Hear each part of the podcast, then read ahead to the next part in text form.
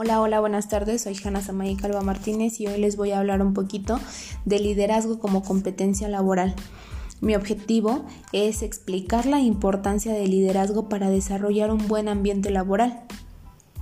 Este audio va dirigido a todas las personas que tienen a gente a su cargo o bien desean ser aspirantes a un puesto de jefe. Considero que el liderazgo es el conocimiento, habilidades y actitudes que en general todos tenemos que traer, ¿no? Mm, yo me guié un poquito con el, con el autor Maxwell, que explica que el liderazgo es un talento con el cual nace la gente y que se desarrolla, más no se manifiesta. Él dice que el verdadero líder nato siempre surgirá, pero para permanecer en la cúspide debe desarrollar las características propias del liderazgo.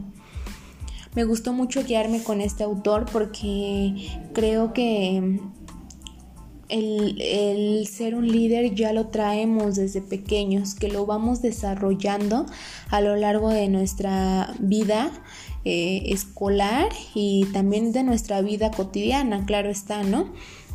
Y bueno, eh, yo en mi proyecto metí tres palabras claves que creo que son las bases para ser un buen líder, ¿no? Y la primera es la empatía. La empatía eh, creo yo que es el actuar de cada uno de nosotros. Nos define nuestra buena vibra, cómo tomamos las cosas y la emoción con la que estamos pero más sin en cambio la autora con la que yo me guié, que es Carpena, la que publicó en el 2016, y dice que la empatía es una capacidad natural que se desarrolla en interrelación con los demás. Mi segunda palabra clave es el clima laboral, ¿no? El cual es un indicador fundamental de la vida de la empresa, pasando por las actitudes de las personas que integran el equipo y pues la referencia de este significado fue por Jan y Trigine, el cual publicaron eh, un artículo acerca del clima laboral en el 2012. Y el tercero y para mí el más importante es el éxito. Y lo describe Benet, que es un objetivo al que se llega paso a paso. Y creo yo que el éxito es todo el fruto que en su momento sembramos, ¿no? Que en su momento le, echamos agüita y va floreciendo hasta que llegó el momento en el que creció a lo más alto, salieron las florecitas. Y bueno, es el luchar el día a día, ¿no? Por obtener algo mejor, ¿no?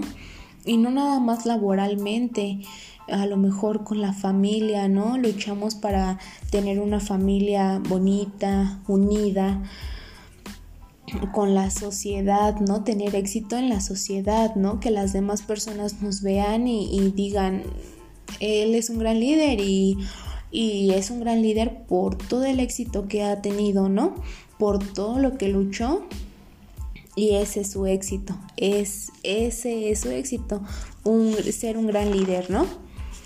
Y bueno, pues para terminar, porque ya me queda menos tiempo, les quiero nada más platicar una de las reglas que para mí fueron fue la más importante, ¿no? Y también me guié con el autor Maxwell. Y la regla que para mí me gustó mucho es la ley del magnetismo. Y como su nombre lo dice, somos lo que atraemos. Entonces, si nosotros somos cordiales, empáticos y respetuosos, vamos a atraer a gente igual, cordial, empático y respetuoso. Me da mucho gusto poderles hablar un poquito de mi tema. Espero que haya sido de su agrado.